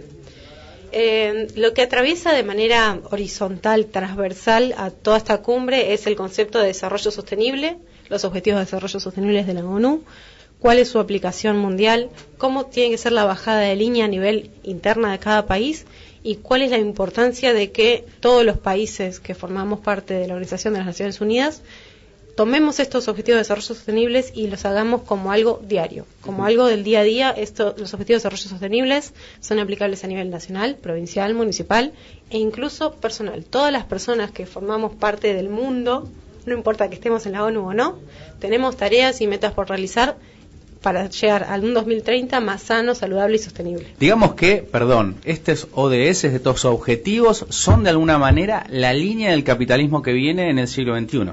Sí, Sí, la línea internacional y no solo por una cuestión medioambiental, social, sino también económica. ¿eh? Las empresas y ONG deben alinear sus políticas a los ODS, más que nada para, para no quedarse afuera. Necesitamos que Mackenzie y Studnis hagan un informe sobre el concepto de sostenibilidad ¿Cómo o no? sustentabilidad alrededor de estos objetivos. ¿Tomamos el reto? Por supuesto que sí. Bien, Bien. ya lo van, a- lo van a ver. Perfecto, Eh, me encantó, Reclusa. Me encantó esta presión que pones Al- aire. aire. Este, quedan, Ya hay un todo- compromiso. Está, todo grabado. La semana que viene veremos si cumplen. Bien, les cuento súper rápido quiénes son los países invitados y Dale. después un pantallazo general de Argentina en particular en esta reunión. Países invitados, Chile, Holanda, Tailandia, Egipto, Senegal y como uniones de países, Unión Africana y la ASEAN. Unión Africana ya invitada, cada vez pisa un poco más fuerte. ¿eh? Exactamente, ya son países invitados y lo que dijeron es, los elegimos en función de la contribución a la economía global y los intereses regionales. Es ahí la cuestión de eh, Egipto y de la Unión Africana. Argentina, como Sí. para ir cerrando, eh, Macri va a tener tres reuniones súper importantes. Una es con Xi Jinping, una es con Donald Trump y la tercera es con Macron. ¿Qué pasa con cada una? Bueno, con Xi Jinping es la firma oficial, aunque va a ser por fuera del territorio japonés, se va a firmar, ni bien termine la cumbre del G20, van a ir y van a firmar efectivamente un acuerdo por la construcción de una central nuclear en Argentina, sería la cuarta, y eh, a modo general es un cambio de tecnología. La Argentina va a pasar a tener, eh, de tener uranio natural y agua pesada a una, eh, de un tipo de energía nuclear diferente, en la cual nos tenemos que adaptar. Eh, tenemos que prepararnos. Esto va a suceder en el 2022 aproximadamente Ya. a través de un préstamo de 7.900 millones de dólares a 20 años con una tasa del 5,5% y esto representa el 85% de la inversión que se necesita. Una tasa baja esa, ¿no?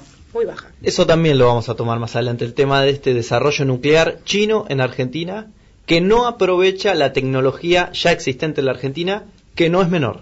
Todo el Que desarrollo... son proyectos llave en mano, como se conocen. Sí, exactamente, que no aporta, no aporta demasiado a la Argentina y la Argentina tiene mucho trayecto, eh, aunque no parezca, en lo que es el desarrollo de tecnología atómica. Sí, somos, somos, eh, tenemos, somos uno de los pocos países del mundo que tiene tecnología propia, o sea, una continuidad de 50, 60 años de investigación en tecnología nuclear. Y esta planta que dice Lu, nada tiene que ver con eso, no- nada tendría que ver con Atucha y todos los investigadores que gastaron, invirtieron tantos años en, esa, en investigaciones de ese aspecto. Exactamente, de hecho se trata de eh, un uranio distinto, un uranio enriquecido, más similar a lo que muchas veces asociamos a la bomba atómica, pero no en la misma, en el mismo nivel de enriquecimiento del uranio. Claro. Eh, siguiente reunión importante, la de Mauricio Macri con Donald Trump. ¿Qué, qué es lo importante de esto? El apoyo que viene teniendo el presidente Mauricio Macri previo a las elecciones eh, de septiembre, de octubre-septiembre, eh, y cuál es la importancia del Fondo Monetario a través de este apoyo de Donald Trump en lo que significan las políticas económicas que está siguiendo adelante el país desde hace ya por lo menos los últimos dos años. Es el garante, Trump y Estados Unidos, de este eh, apoyo financiero que el Fondo Monetario ha hecho a la Argentina. ¿no? Est- Estados Unidos es uno de los principales, eh, es el que presiona para que los préstamos salgan rápido y que haya, haya rapidez en ese sentido. Es casi como un garante que no firma. Exactamente. Y el último punto, la última reunión muy importante para Argentina, es eh, la reunión entre Macri y Macron. Eh, ¿de, a qué se, ¿De qué se trata esto? Bueno, siempre hablamos desde hace un tiempo ya, yo creo que por lo menos dos años, de la reunión entre, eh, perdón, del Acuerdo. convenio, acuerdo que va a haber entre Mercosur y la Unión Europea, Hace que parece hace- nunca llegar. Hace 25 años que se está discutiendo ese acuerdo. Que Augusto lo sepultó. No, a ver, yo lo que lo que creo eh, y esto hay Pero varios años hay, varios economistas eh, que la tienen más clara que, que yo y que escriben en ese sentido. eh, digamos, de hecho ahora salió ayer vi que salió una carta publicada de eh, sectores agropecuarios de los gobiernos en realidad levantando demanda de los sectores agropecuarios de Irlanda. Mira, Pol- no quiero, Polonia seguro y no Francia quiero- seguro. No quiero de- decir cualquier cosa, así que lo voy a, este, lo Esos voy a tres buscar en países, dos segundos. los lobbies agropecuarios de eh, Francia, Polonia e Irlanda son los más fuertes en contra de lo que es el Mercosur. a la Francia. Europea. tiene un esquema de subsidios tremendo. Carta de los líderes de Francia, Bélgica, Polonia e Irlanda al presidente de la Comisión Europea pidiendo que no aumenten las cuotas de carne bovinas, porcinas y aviares, azúcar y etanol en el marco del acuerdo con el Mercosur. Eh, o sea, esta, esta que, que esto lo había dejado claro bien Angela Merkel en su momento y el propio François Hollande primero, Emmanuel Macron después, que hay una política de protección a este sector que hace que eh, la Unión Europea no- o estos países no quieran que haya una firma de acuerdo de libre comercio y la única la única eh, posibilidad de que salga este acuerdo es que sea infinitamente desigual para el Mercosur. Es la única razón. De hecho hay sectores, especialmente de, por ejemplo, de no sé, el sector eh, creo que el, Me causa infinitamente. Si es muy desigual, está bien. no, Sí, claro, infinita- y o más sea, o menos, se ¿no? inunden de productos importados eh, la, la- la Argentina en sectores que van a ser fuertemente perjudicados. Entonces la única manera que sale es esa, con lo cual la, la ventaja que tendría la Argentina o el Mercosur con ese acuerdo a mí no me termina de, de cerrar. Tal vez este se firme, yo no lo creo, sinceramente. No, no, de hecho las conversaciones que se vienen teniendo no son buenas. Eh, Brasil y Argentina realmente están apostando esto como incluso caballito de batalla para sus propias elecciones eh, internas, pero las perspectivas no son buenas y bueno, la, la razón principal por la cual Macri se reúne con Macron es tratar de llegar a un acuerdo con uno de los principales opositores, como bien comentábamos, eh, de este acuerdo. Bien, lo importante de la cumbre del G20 en realidad son las bilaterales. Veremos qué, qué reunión se lleva adelante y, y, bueno, en el caso de Argentina, qué termina acordando. ¿Cambio climático no...? Cambio climático sí, eh, igualdad de género también, Sí. oportunidad, pero está todo, esa parte está toda contenida dentro de lo que significan los objetivos de desarrollo sostenibles y la eh, analizarlos de forma holística. Bien, Luz, muchas gracias. Últimos 25 minutos de programa, ya lo tenemos preparado a Ezequiel Vega para este, inaugurar este espacio de África en resumen del sur en esta nueva etapa en 02 Radio. Por supuesto, nos quedan algunas cositas más antes del final.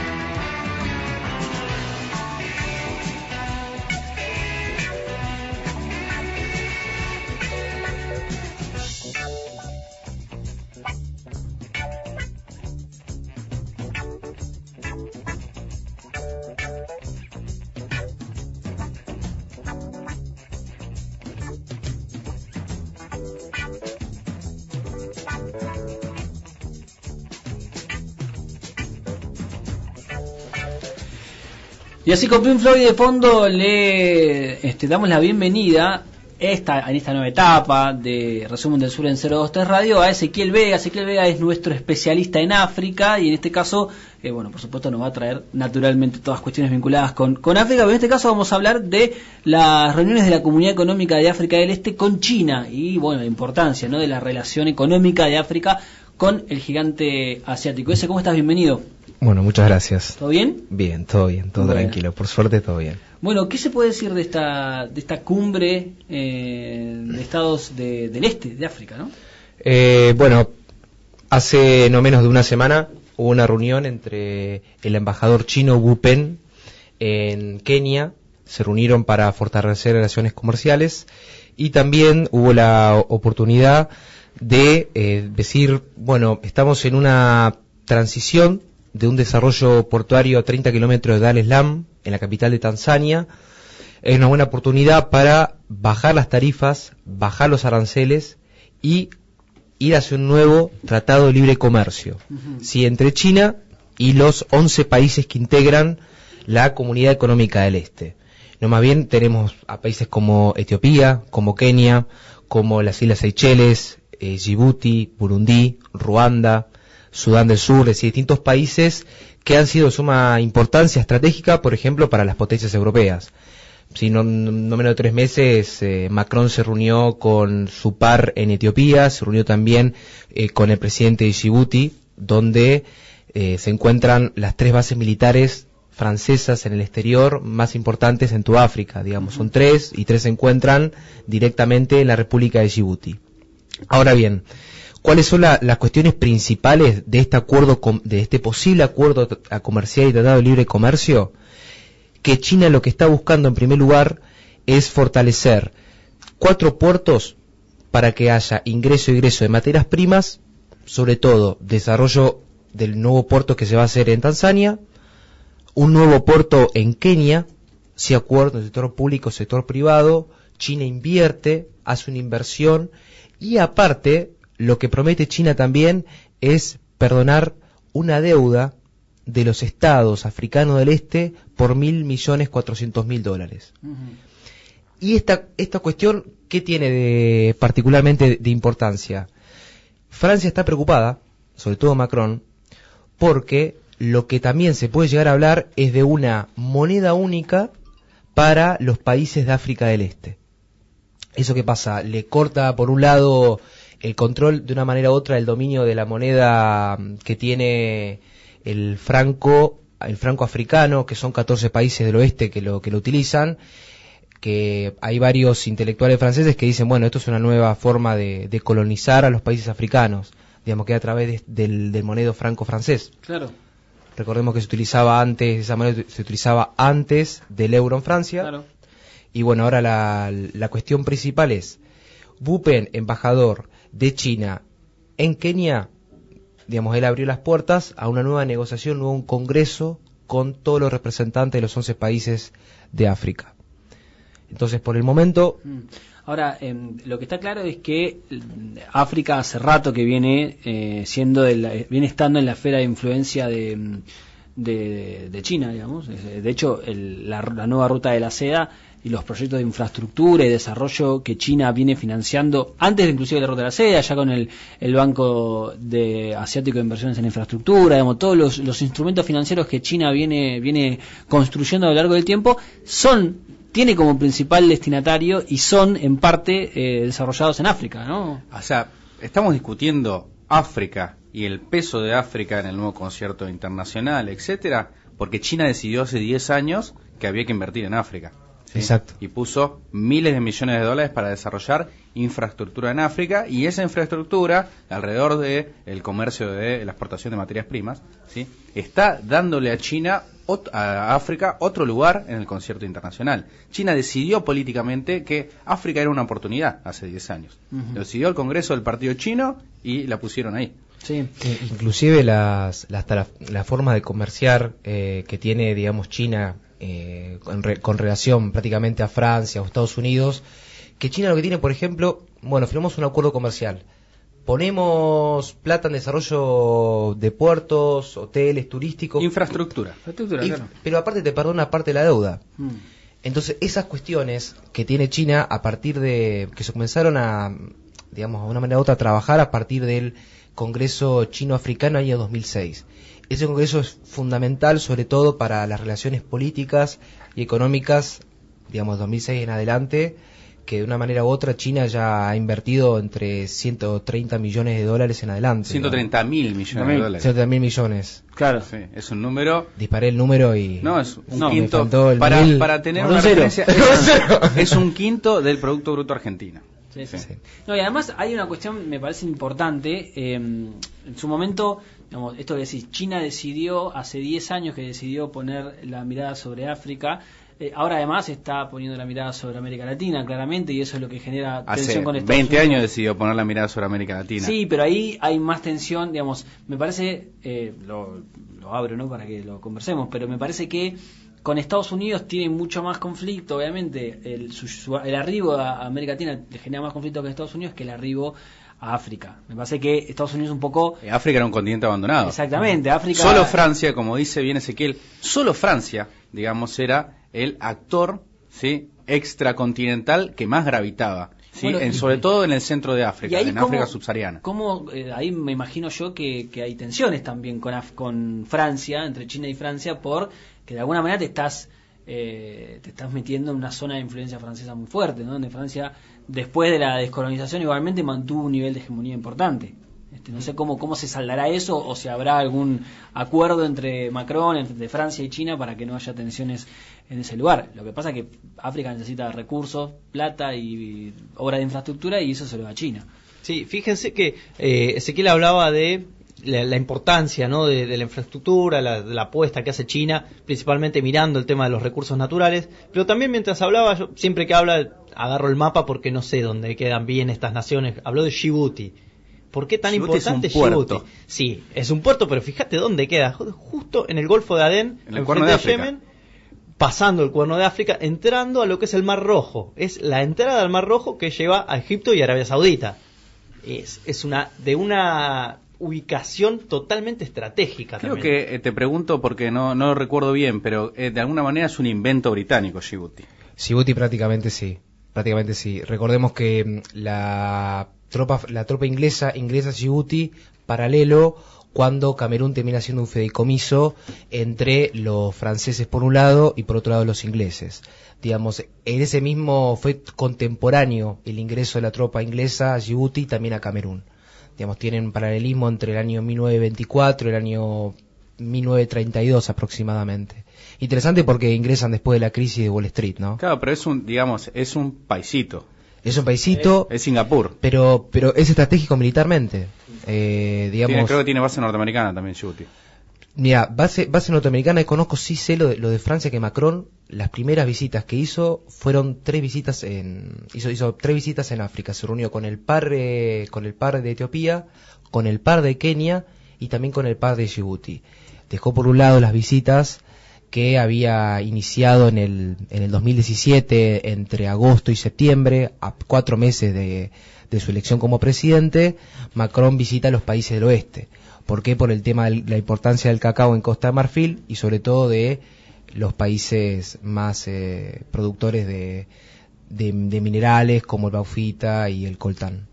Estás nombrando a Djibouti, a Kenia, y acá surge un- una problemática que no sé cómo se va a saldar, no sé si tendremos la respuesta tampoco, que es Somalia, ese estado fallido que está en el medio, que está lleno de piratas. eh, ahí hay un escollo interesante que la comunidad internacional por ahora no pudo solucionar. Vamos a ver si China puede enfrentar ese gran problema. Sí, genera estabilidad, vos decís, interna en Somalia. Sí, y además eh, eh, está, al- está el Shabab, que son es el Al Qaeda, digamos, en, o ISIS, no sé cómo ahora estará ordenado eso, pero Una banda. es, es, el, es el terrorismo islámico, digamos, fundamentalista en, en África.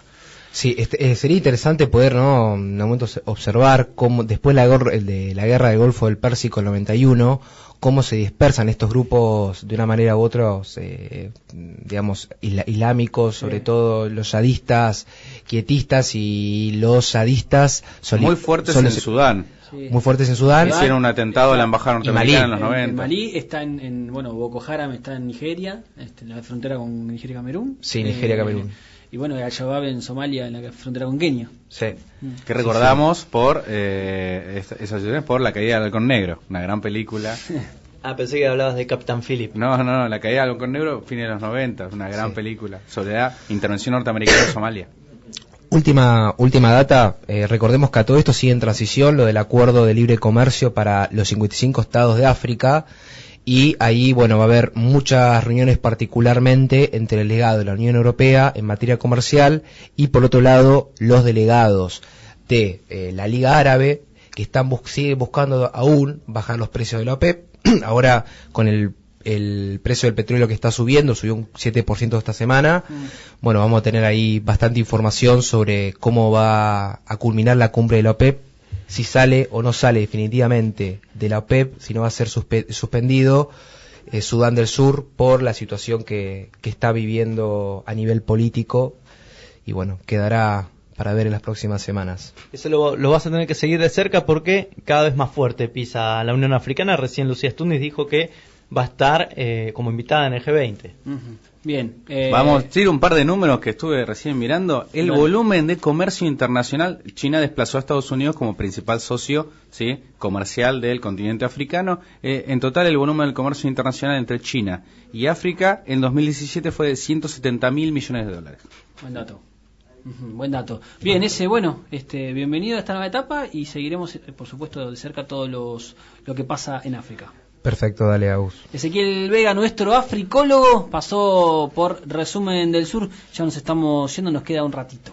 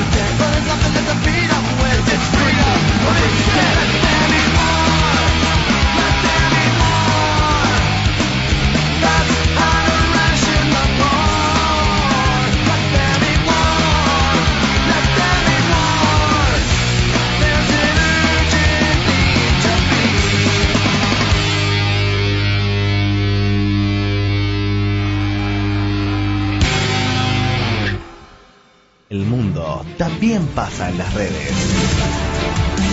Llega a Resumen del Sur Mundo Twitter.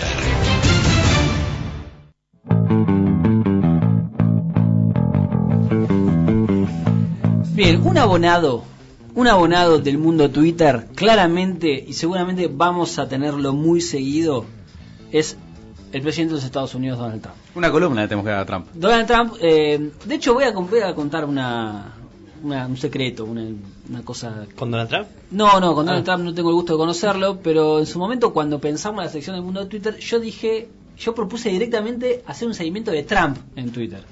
De hecho que era eh, Mundo Trump o algo así pensé, pero me dijo, no, no, abrámoslo porque hay cosas en Twitter bastante bizarras. Bueno, Trump tenía que ser y, y finalmente fue eh, parte de esta, de esta columna con un hecho que la verdad podría haber sido trágico para la humanidad.